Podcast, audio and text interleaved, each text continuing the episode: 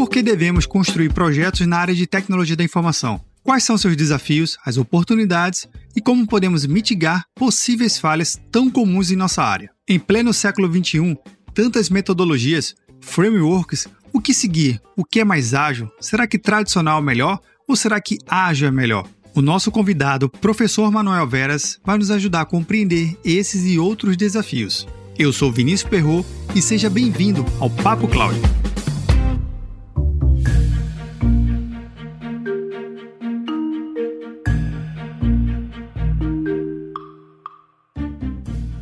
Todos os links citados na entrevista estarão no roteiro desse episódio em papo.cloud 087. Contribua com o Papo Cloud. Baixe o aplicativo PicPay nas lojas do Android ou iOS e busque por Papo Cloud. Você pode contribuir mensalmente a partir de R$ 3,50. É menos que um cafezinho. Cada contribuição que você faz ajuda muito a criarmos mais conteúdo na qualidade que você merece. Quer ajudar ainda mais? Compartilhe os episódios para os seus amigos em todas as redes sociais, onde você estiver. Para cada pessoa que você compartilha o podcast, melhor vai ficando nosso programa. Mande seu comentário. Estamos no Instagram e Twitter, no arroba PapoCloud. Visite nosso site e assine nossa news. Se tiver algum tema ou sugestão, escreva para contato arroba papo.cloud. Vamos ao nosso Papo Cloud.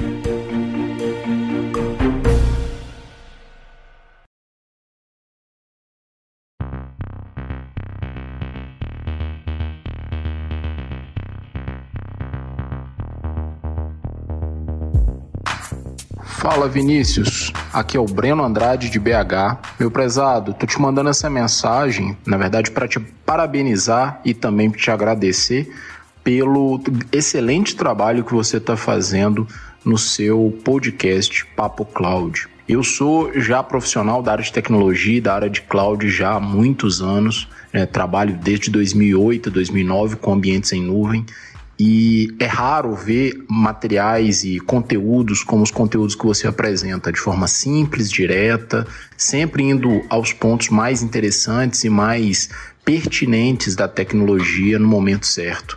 Em especial, eu queria destacar uma postagem que eu achei realmente fantástica e que é algo para se ficar atento no presente momento, que é a parte de FinOps seu, a sua postagem de Finops é, é um material que eu vou te dizer que eu nunca tinha visto até o presente momento alguém falar de forma tão simples e tão direta de um assunto que em muitos momentos é difícil da gente até explicar do que se trata, né? Porque você tenta explicar a, a junção do técnico, né, do time técnico de engenharia com o time financeiro para trazer benefício para a empresa. E a forma como vocês abordaram isso no, no seu podcast foi fantástica. Então, meu amigo, realmente muito obrigado, parabéns e, e que você consiga continuar fazendo esse excelente trabalho que você está fazendo. Um grande abraço. Grande Breno, poxa, muito obrigado pelas palavras e fico realmente contente em saber que o conteúdo produzido aqui no Pop Cloud está ajudando alguém de alguma forma.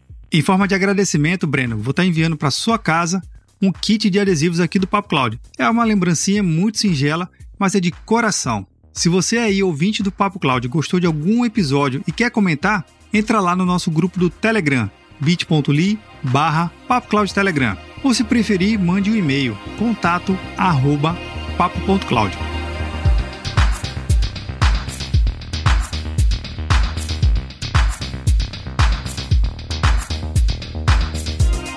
Bem, e para o nosso Papo Cloud de hoje, eu tenho a presença ilustre do Manuel Veras. Eu tentei até fazer um resumo anteriormente aqui do currículo dele, mas é bastante complicado porque ele tem muita bagagem, muito conteúdo, antes mesmo de conteúdo virar conteúdo. Professor Manuel Veras, muito obrigado e seja bem-vindo ao Papo Cloud. Opa, eu que agradeço. Para mim é um prazer estar aqui com você, Vinícius. Muito legal esse, esse teu projeto e espero deixar uma marca aí junto com você. Sem dúvida, sem dúvida. Professor, vamos começar pelo básico, né? O básico nunca sai sai de moda. Quem é Manuel Veras? Manuel Veras é um cara que nasceu com esse espírito empreendedor. Ser empreendedor é ter uma visão de que quando você acorda, você quer fazer alguma coisa nova. Você pode ser um professor de Universidade Federal, como eu sou, e ser empreendedor. Você não se conforma com, com, com o que está sendo feito, você quer fazer melhor. Seu curso nunca você repete, você está sempre preocupado em avançar. Então, assim, nasci com esse espírito, fui para engenharia como um padrão, fiz engenharia elétrica, que era um curso na época, todos nós cobiçávamos ser engenheiros, né? engenheiros eletricistas e tal, isso há muitos anos atrás. E fui me atualizando em relação às coisas que eu podia fazer. Então, minha bagagem em termos de, de conhecimento, ela é, eu acho que ela é, ela é, boa porque eu passei por muitas áreas e soube sair de uma área para outra sem ficar sofrendo, que é a história do conhecimento. Né? Na hora que eu rompi com uma área e fui para outra, eu não fiquei, ah, eu podia ter feito, não, eu já fui embora, não, eu vou fazer outra coisa. Então, se você for ver, eu começo lá com, começo lá com ciência, com, com projetos na área militar, aí depois eu viro engenheiro da indústria, e vou avançando, indústria aeronáutica, depois vou para a indústria de TI, né, passo a trabalhar para multinacionais e tal, passo a, logo em seguida passo a ensinar e vou avançando, e hoje sou um consultor de gestão. Basicamente, um cara muito mais de negócio do que de TI, mas o que me respalda é o conhecimento em TI para fazer bons projetos. Né? Então, assim, cada vez mais eu tenho aliados de TI que me ajudam, porque eu estou cada vez mais olhando para o negócio, para resultados, e, mas essa minha bagagem em TI desses anos todos me permite entender o que eles falam e saber o que, é que dá para a gente melhorar, cuidado com isso aqui, cuidado com isso aqui, enfim. Então eu diria que a minha característica é essa coisa do romper com o passado sempre, e eu sempre digo que eu devo, eu ainda vou traçar outros caminhos, eu devo sair da universidade o ano que vem, e já já estou com outros projetos na mão para avançar. E me vejo assim muito um pouco mais para frente fazendo um trabalho muito com jovens no sentido de orientá-los em relação à profissão. Por tudo que eu passei, tentar fazer com que eles consigam dar passos é, mais assertivos, né, do que do que descobrir tudo, né, tentar ajudá-los em relação a, a como conduzir a carreira. Eu acho que esse é o meu, meu futuro aí. Tu sabe de qual e quantos livros já fez? Já foi publicado? Eu hoje tenho, estou escrevendo um agora, normalmente meus livros são escritos em janeiro, porque é quando eu tiro férias, né? Aí escrevo em janeiro e publico lá para maio, abril. Mas eu tenho hoje cerca de livros autorais meu, uns 13, e mais uns quatro um, autores, uns 17 livros publicados. Olha, quem, dá, quem é da área de tecnologia da informação e nunca leu um livro do professor Manuel Veras, eu posso dizer que tá faltando bagagem aí, viu, gente? Vamos. É. vou deixar, eu vou deixar no roteiro desse episódio alguns livros que me tocaram muito, me fizeram ter um engrandecimento muito, muito grande em relação à tecnologia. Mas, professor, vamos tocar aqui no assunto que é importante, que é justamente sobre gestão. A gestão, ela entrou muito em, eu posso dizer em moda, mas não no, termo pejorativo, mas ela entrou muito em evidência, né, assim, melhor colocado, em alguns anos com todo mundo querer ser gerente de projeto. E aí acabou explodindo vários cursos de gestão de projetos, MBA, pós-graduação, cursos no interior, no exterior e tudo mais. Mas tenta definir aqui um, o que, que é gestão e o que, que é essa gestão voltada para a área de tecnologia da informação. Na verdade, nós não formamos as pessoas em gestão da TI, de fato, né? É, a gente tem a área de gestão de projetos no Brasil, que é uma área que, que, vai muito bem. A gente deve isso a um cara chamado Ricardo Vargas, que é um, um precursor dessa área, é um menino, é um cara, um cara jovem, inclusive, mas insistiu muito com a gestão de projetos. Eu me lembro de chegar lá na Petrobras, tinha os livros dele lá, ele já, já lançava outro, enfim, ele tinha todo esse lado de acreditar muito em gestão de projetos. E eu acho que ele fomentou uma área que hoje é muito grande no Brasil. Né? Então, gestão de projetos existe há muito tempo, mas eu diria que a gente não formou, do jeito que a gente fez com projetos, a gente não formou o gestor de TI. A gente tem pessoas que fazem gestão de TI, muitas vezes de forma. É, é, porque por causa da oportunidade, enfim, entraram nesse mercado, mas eu sempre digo que há, há, há muito conhecimento que você pode herdar da gestão de projetos e da gestão convencional para TI. Então, eu estava vendo outro dia, saiu uma, agora uma, uma publicação do LinkedIn falando das profissões mais buscadas no mundo, né? Aí eu estou com quatro na cabeça, né? O primeiro, desenvolver software. Com, certeza, as demandas maiores do mundo estão aí. Depois você tem a figura do vendedor. Continua em evidência. Precisa, o povo precisa vender as coisas, né? É parte do jogo. Aí depois vem gestão de projetos e gestão da TI. São as profissões, entre as quatro profissões do, do LinkedIn global, uma é gestão de projetos, outra é gestão da TI. E eu diria que gestão de projetos a gente dá conta hoje, o Brasil formou muita gente, a gente tem de fato. A gestão de projetos em relação à gestão é uma gestão que você faz com um pouco mais de estresse, né? Tem que ter entrega, tem resultado, tem tempo. E a gestão da TI é uma área que eu tenho trabalhado já há algum tempo, mas a gente não tem formado na quantidade necessária as pessoas na área de gestão da TI. Existe uma demanda absurda para tomar conta da TI, de fato. E aí a gente está falando de gestão, investimentos, custeio, políticas de segurança, são tudo, tudo coisas que estão na outra camada que você, né, que a gente comentou, que é aquela camada de negócio. E eu diria que há um espaço enorme no Brasil para formar gestores de TI ainda. E o que é pior, os gestores que nós formamos com os primeiros MBAs em 2004, 2003, eles já estão já estão defasados. Eles não gostam que eu diga isso, mas eles já não estão preparados para o mundo de hoje.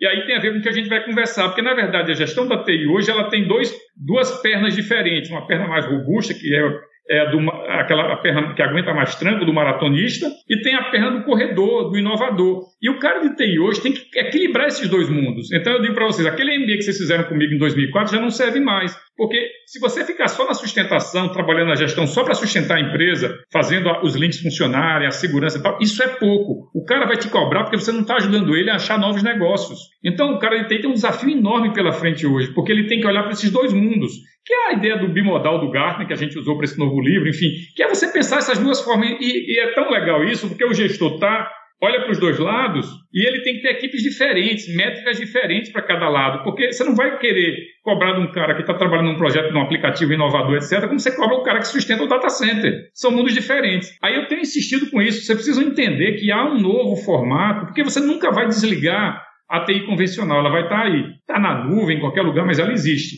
E a inovação, ela está chegando muito rápido, e você não pode descolar da sua gestão, é, deixar a inovação para os outros. Porque o que vai cair para você são os grandes pepinos na hora de você suportar o aplicativo que eles desenvolveram, que eles compraram. Se você não se integrar nesse movimento, você vai estar com um, um, problema. Então, uma coisa que vem acontecendo nos últimos 3, 4 anos no Brasil é que muitos gestores de TI, por não, não, não entenderem essa ideia, perderam o emprego, os trabalhos, e foram substituídos por caras de comércio eletrônico, que nem tem o know-how que, que eles têm, né, que eles tinham quando estavam lá. Os caras estão vindo porque a empresa enxerga mais valor no que eles estão fazendo ali fora. E o cara de TI que está com toda aquela carga em cima dele, ninguém vê valor. Porque ele não aprendeu a se vender, ele não faz a gestão, ele não fala com os stakeholders da forma correta. Então, esse cara é excelente profissional e chega a carta de missão para o cara, ó, Infelizmente a gente não vai ficar com você, a gente vai, quem vai, aí o cara descobre uma semana depois quem assumiu foi o cara do lá do e-commerce que assumiu a TI. Então, voltando à tua pergunta, a gestão da TI é essa coisa de você organizar a TI. E boa parte do que você faz como gestor de TI é gerenciar projetos. Porque uma coisa é você olhar para o dia a dia, mas e os projetos de TI? Você tem que ter um know-how em gestão de projetos para poder fazer com que a gestão se complete. Então, eu diria o seguinte: na verdade, o, o, a gestão de projetos é uma profissão hoje, é um barramento para todo mundo todo mundo deveria ter um certo know-how em gestão de projetos. Né? Eu digo assim, se você disser, explicar com calma o porteiro do prédio como é, o que é, é um projeto, ele vai gostar da ideia. Se você disser que tem uma ferramenta simples para ele usar, para ele fazer o projetinho dele, ele vai adorar. Porque é, é, é, uma coisa meio que infinita esse troço. Então todo mundo teria que ter um pouco de know-how nisso. E o, e o, cara de TI, evidentemente, por estar em TI, tem que trabalhar com projetos de uma forma é, é, assim, simples, né? Que as pessoas entendam o que ele está fazendo para fazer as coisas acontecerem. É assim que eu vejo. Mas, professor, existe uma, uma, uma coisa que acaba confundindo muito a gente, que é frameworks. Ok, eu tenho métodos ágeis, eu às vezes posso confundir que o ágil quer dizer que eu entregue mais rápido, ou o ágil quer dizer que eu, que eu tenho que usar post-it, né? Ou que eu tenho que me ater aos frameworks tradicionais do PMBOK ou qualquer um outro desses aí, mais, mais rígidos, né? Mas nesse ecossistema de projetos, gestão, gerar novos negócios e saber equilibrar os pratos o que, que é esses métodos ágeis, o que, que são, para que, que serve, como eu faço esse equilíbrio. Será que tudo tem que ser ágil ou tem que buscar outros caminhos também? Eu acho que o ágil veio para ficar. A ágil é, é, é, uma mentalidade, né? É você, você pensar ágil, é você você tá, tá, tá ligado com as suas entregas, é você se comunicar rápido, é você usar uma técnica que você faz tiros é, mais menores e você, mais assertivos, você pode errar e pode corrigir, enfim. O método cascata, que é a origem do PMBOK, do guia das práticas, ele fazia muito sentido no mundo de pouca incerteza, você conseguia planejar um projeto inteiro e executar depois. Prá! Então você fazia lá o projeto, planejava tudo, fazia lá até aquelas, toda aquela engrenagem de, de caminho crítico, etc. Depois você executava e dava mais ou menos certo, porque as coisas se mantinham meio que constante. A ideia é que hoje isso não faz sentido, porque você tem tanta incerteza que você trabalhar dessa forma, a chance do cliente descobrir que não quer aquilo no final vai ser muito grande. Então, qual é a ideia? Pô, o que eu vou deixar para entregar entregar esse produto, esse aplicativo para esse cara, se eu nem sei, ele nem, nem ele sabe exatamente o que ele quer. É muito melhor a gente dizer para o cara, olha, fiz um pedacinho aqui, você gostou? Fiz outro pedacinho aqui, são as sprints. Né? Então, olha, tudo bem, podemos avançar? Ah, chegamos lá. Então, o próprio cara vai te ajudar a corrigir as coisas, faz muito sentido. Então, a ideia do ágil é uma ideia muito futurista, porque não só com a questão do método, com a, com a simplicidade, com essa visão de, de, agilidade, mas ele também traz uma coisa que vem, da, vem de, outras, de outras frentes, que é você pensar autogestão. O ágil está antecipando isso, mas a, as novas formas de gestão aí que estão vindo aí, os, os, os, caras que estudam, essa, a gente, eles dizem que a consciência humana não aguenta esse formato comando e controle.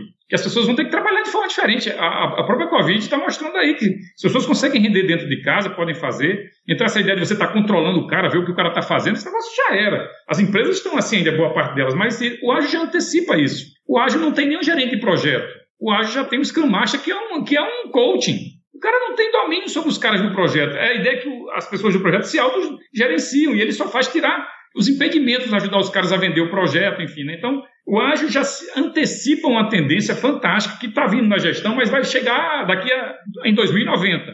Né? O ágil já se antecipou a isso. É você ter propósito, você trabalhar com pessoas inteligentes que querem, querem muito mais do que só entregar o, a, o pedacinho do produto, eles querem ser reconhecidos, enfim, enfim. Então, o ágil é um movimento que eu, eu considero quase que natural, mas a gente não pode desprezar as técnicas que foram desenvolvidas ao longo de 70 anos. O primeiro trabalho de gestão de projetos foi, era em 1951.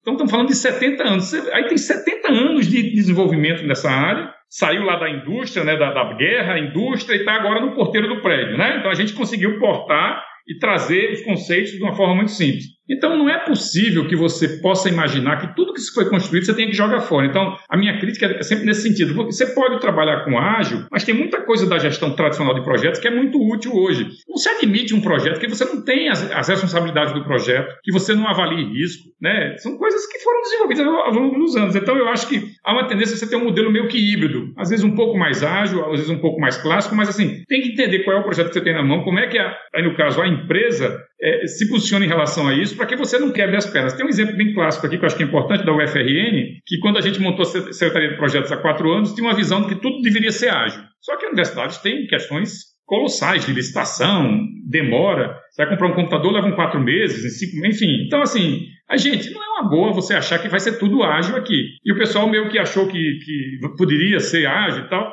E hoje eles estão convencidos que a gestão de projetos, como a gente está fazendo hoje, ela pode ter projetos ágeis, projetos híbridos, a gente chama de onda sucessiva, né? Essa, esse projeto que você faz por onda, que é o método Prince 2, né? Você pode ter o, o, projeto clássico, porque tem certos projetos que têm a cara clássica ainda, e você poder usar esses mundos de acordo com a sua necessidade. Então eu acho que as coisas não morrem. Eu acho que você tem que pensar um pouco o que é que tem aí. Você lembra quanta coisa dizem para a gente que vai acabar, né? E, e levam anos, né? Para as coisas mudarem, as pessoas continuam achando que aquilo é bom, você insiste que. Né? Veja o caso do livro, né? Eu acho que é um exemplo clássico. A gente tem Kindle, tem um monte de coisa muito mas eu adoro um livro em papel.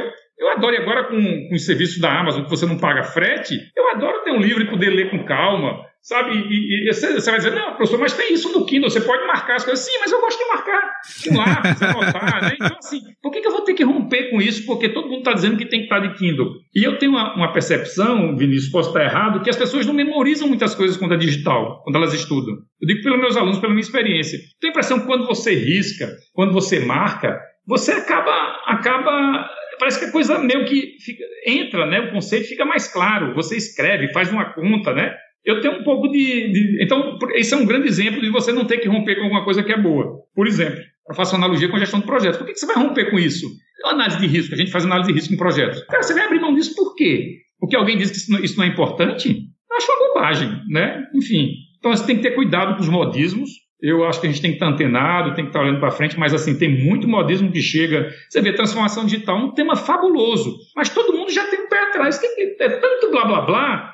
O cara acha que tudo que se fala de transformação digital é bobagem, mas não é. Tem toda uma estratégia para isso. Você tem que, né? Enfim, é uma área fabulosa que tem tanto desgaste, que é tão, tanta gente falando a respeito que os caras desacreditam que podem fazer um trabalho legal de transformação, vendo, né, é, tendo um, um, um roadmap para transformação, fazendo investimentos em algumas áreas, enfim. É isso que eu vejo. Isso aí realmente mostra que o gestor dele tem que ser estratégico com as escolhas dele e ele tem que ser o principal experimentador das coisas, né? Tem que experimentar uma coisa aqui, outra ali, tem que, ele tem que se dividir nessa área. O senhor falou em relação justamente ao gestor e essa estratégia que ele tem que saber dividir dentro do ambiente de TI. Como é que você tem visto e acompanhou mais especificamente em 2020, 2020, né, nesse ano tão, tão ícone na nossa sociedade. Quem está vivendo sabe o que está vivendo. Não sei se alguém vai ouvir esse áudio daqui a uns 10 anos, não faço a menor ideia, mas se ouvir, sabe que em 2020 a gente está vivendo uma pandemia e muita coisa o gestor de TI teve que se posicionar rapidamente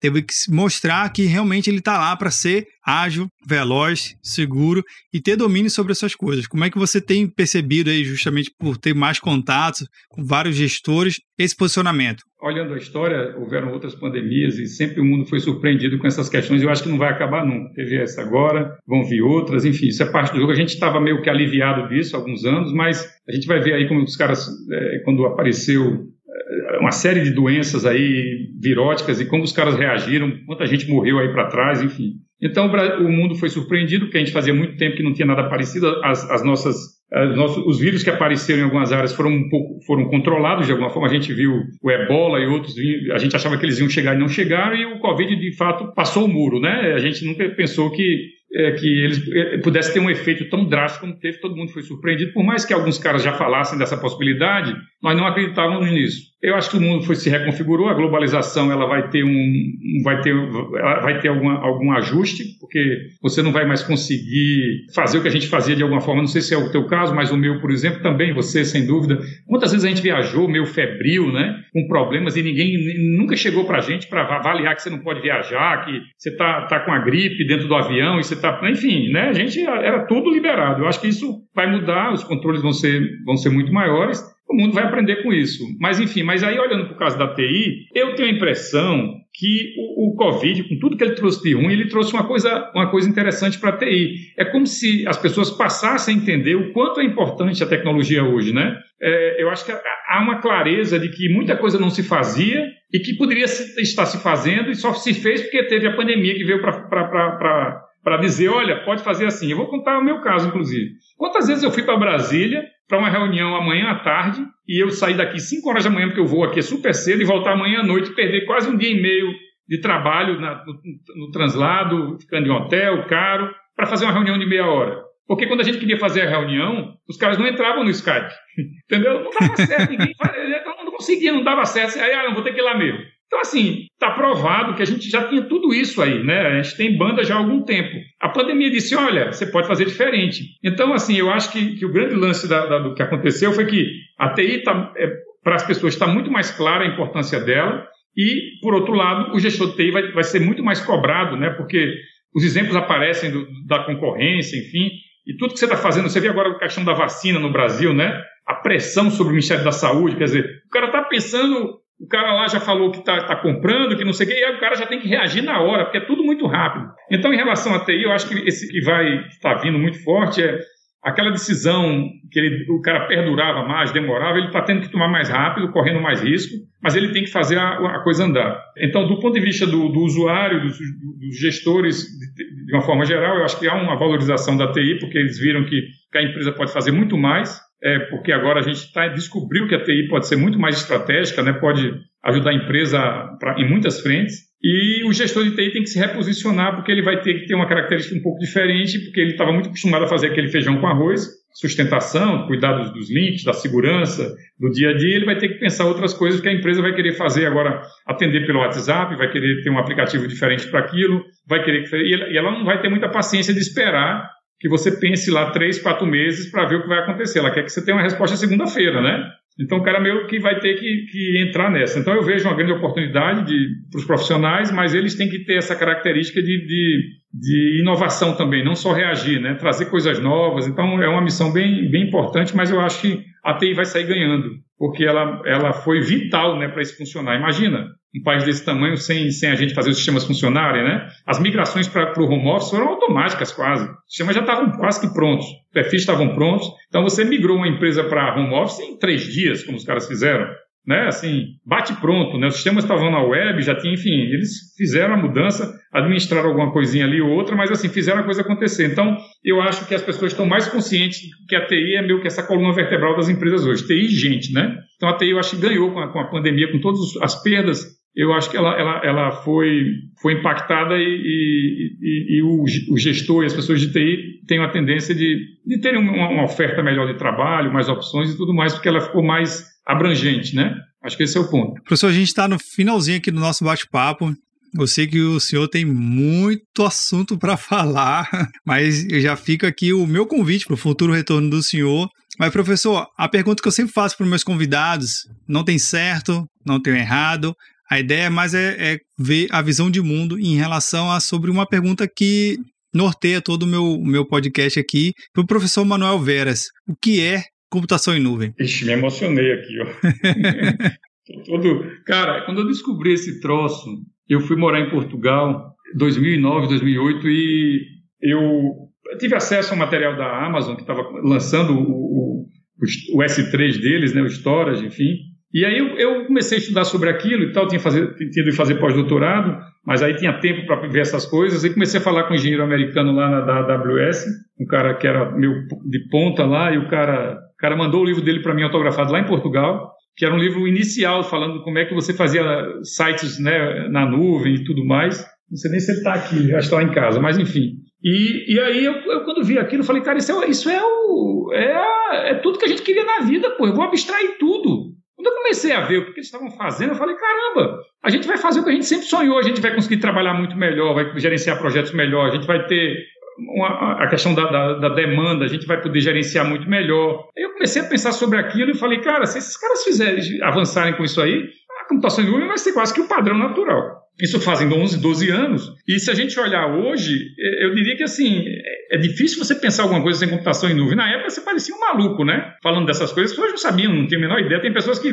olham para mim e dizem: ah, você que falou em computação em nuvem primeiro, né, do que eu ouvi, né, e sim, me dizem na rua, né? Aí eu falei, não, é porque eu achava que aquilo era fantástico. Então, computação em nuvem é uma mudança, uma abstração da tecnologia, você pensar de forma mais inteligente o uso dos recursos. A gente, eu montei, montei muitos data centers, né, que eram muito caros para os clientes, e eu sofria com aquilo. Eu montei revenda de carro em Salvador, que o cara gastou um milhão e meio com hardware. Eu dizia, cara, isso aqui é muito para esse cara, é uma revenda de carros boa, mas assim, se esse cara não usar essa tecnologia no, no limite, isso é muito dinheiro jogado fora. Aquilo me incomodava um pouco, sabe? Era um storage com isso, com aquilo. Quando a gente via, a conta era enorme para os caras, né? E aquilo eu achava que não era uma solução boa. Quando veio a ideia da computação, eu disse, cara, imaginou esse cara abstrair esse troço e dividir esse, essa estrutura com mais 10 revendas de carro e pagar 10% só desse troço, né? Então, assim, eu acho que a computação em nuvem é essa abstração da TI, é você pensar a, a, demanda de uma forma mais inteligente, é pagar pelo uso, é você ter mais condições de, de, de, de gerenciamento, porque você consegue centralizar as bases.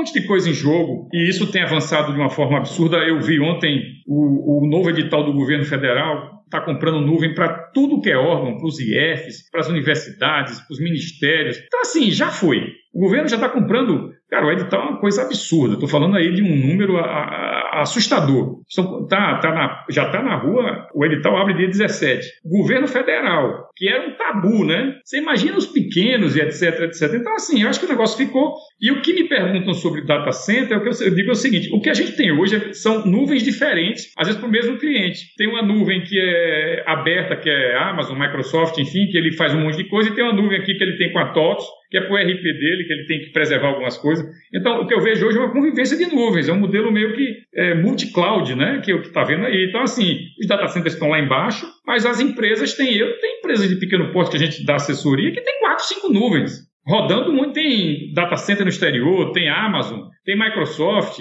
tem nuvem TOTOS, nuvem SAP. Cara, é um, dentro de casa tem uma rede mínima ali, é, estruturada, com notebooks, enfim, acessando as coisas.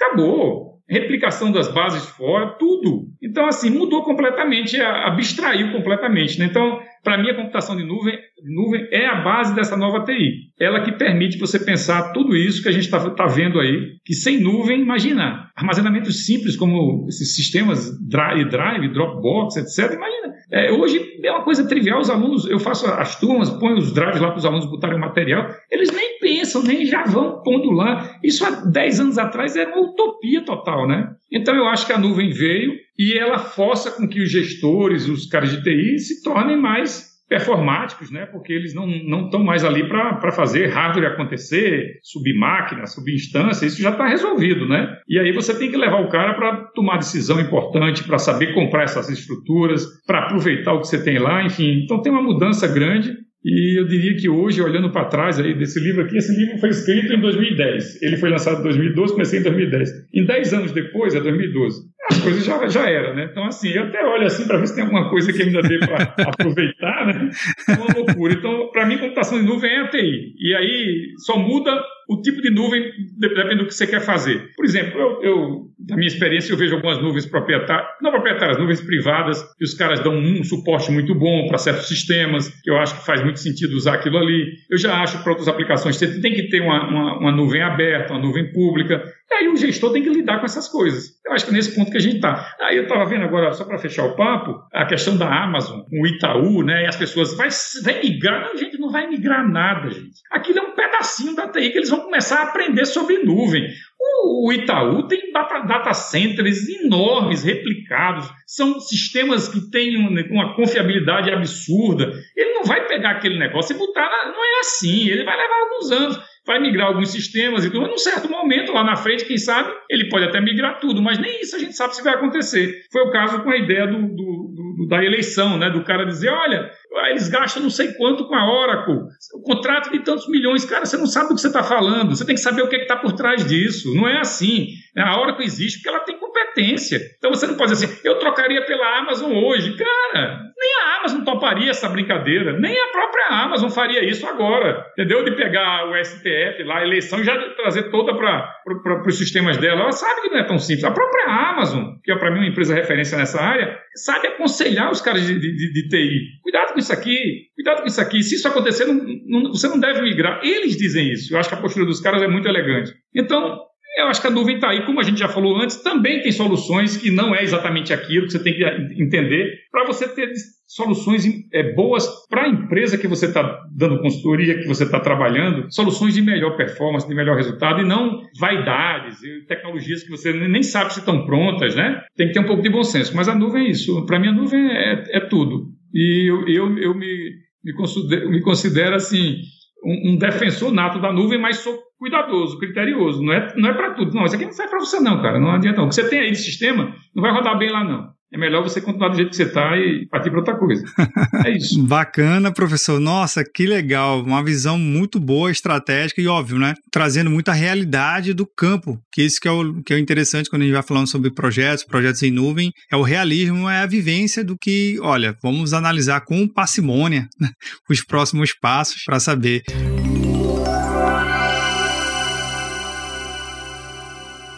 Professor, se o ouvinte do Papo Cloud quiser entrar em contato, qual é o caminho, qual é o site, um contato de referência. Lembrando que para o ouvinte do Papo Cloud eu sempre coloco todos os links aqui na, na referência, no roteiro desse episódio, para facilitar o ouvinte a não ter que anotar nada enquanto estiver ouvindo. É só passar lá no site do Papo.cloud e conferir o link lá de referência. Mas, professor, um contato de referência para caso alguém queira entrar em contato com o senhor. Bom, os contatos são vários. Se o cara entrar no Google, vai achar minha rede LinkedIn, é, Facebook, Instagram, enfim. É, eu sou daqueles caras que, que responde o WhatsApp e rápido, né? Enfim, então assim, pode falar comigo pelo WhatsApp, me perguntar, enfim, é só pôr aí, tem meu número, né? Meu número é 84 Natal 991267636. Você entra lá, me adiciona. Tem um, tem YouTube, tem tem ferramentas de gestão de projetos que nós criamos baseado nesse modelo ágil que a gente que faz um sucesso danado aí que você pode ter acesso também. A gente tem uma ferramenta que a gente criou que chama Life Cycle Canvas, né, que é um canvas de projeto de ciclo. Muita gente não entende a ideia porque ela é complexa, mas é simples de usar e tem um batalhão de pessoas usando isso aí, porque simplifica a gestão de projetos, então tem livros sobre isso. Já lançou livros de gestão de projetos, gestão de negócio baseado em projetos.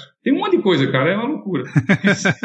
mas, o, mas o WhatsApp funciona. Olha aí, legal. Pode falar comigo e vai ter resposta. Bacana. Professor, muito obrigado pela sua participação aqui no Papo Cloud e até, até em breve. Eu que agradeço pela, pela confiança, por, te, te parabenizo pelo, pela iniciativa, já conversamos sobre isso, acho que são essas coisas que são legais de fazer. A gente não está aqui na, na Terra só para ganhar dinheiro, a gente está para fazer coisas boas, para deixar, deixar uma história, né? deixar um legado para os filhos, né? me preocupo muito com isso, em os filhos terem uma imagem do pai, né, que, que fez um trabalho aqui, que, que ajudou algumas pessoas, incentivou alunos a brilharem. A. Então, cada vez que a gente está ali no WhatsApp, chega um comentário, professor, você me ajudou nisso aqui, eu passei nesse concurso, eu entrei aqui na empresa, aquilo é, é, é uma retribuição, assim, não tem valor, né? Então, eu diria que dinheiro é consequência, mas a gente tem coisas muito maiores do que isso e a gente ter, ter um padrão de ética, né? De manter isso, né? Que é tão importante saber falar a verdade com as pessoas. Não, isso aqui não dá para fazer, isso aqui não, não vai dar. Falar a verdade mesmo e, e pagar o preço, né? Eu acho que a gente está num processo de, de, cada vez mais tentar ajudar as pessoas e tentar mostrar que existem muitos caminhos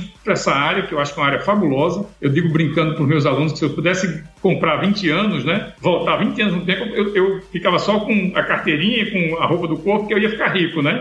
As oportunidades são tantas, né? Hoje, e eu olho da minha, na minha época, não tinha tantas oportunidades, né? Quando eu me formei, era engenharia, tudo bem, tive uma certa sorte, consegui ir para o exterior, tudo mais, mas na época é uma coisa totalmente fora do padrão. Hoje você pode trabalhar no Canadá, se você quiser, você vai para o Canadá. Se você quiser trabalhar em Portugal, como tem vários alunos, vai embora para Portugal, vai fazer o que você quer, vai para a Europa, vai trabalhar nos Estados Unidos. Quer dizer, você tem um mundo à sua frente. Depois você volta para implantar as coisas que você aprendeu, né? Então são muitas oportunidades. Então é, eu traduzo exatamente nisso, que, que, tenham, né, que as pessoas tenham garra e possam de fato é, acreditar no sonho e, a, e, avançar. Tudo é possível. A gente com garra a gente consegue. Obrigado, professor. Até a próxima. Até a próxima.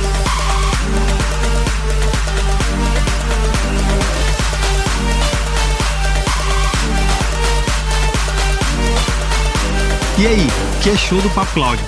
Professor Manuel Veras é fera, não é verdade? Eu tenho certeza que vários insights que ele compartilhou aqui com a gente também lhe inspirou, assim como me inspirou. Comenta lá no nosso grupo do Telegram, bit.ly barra Telegram. E aí, tá na nuvem?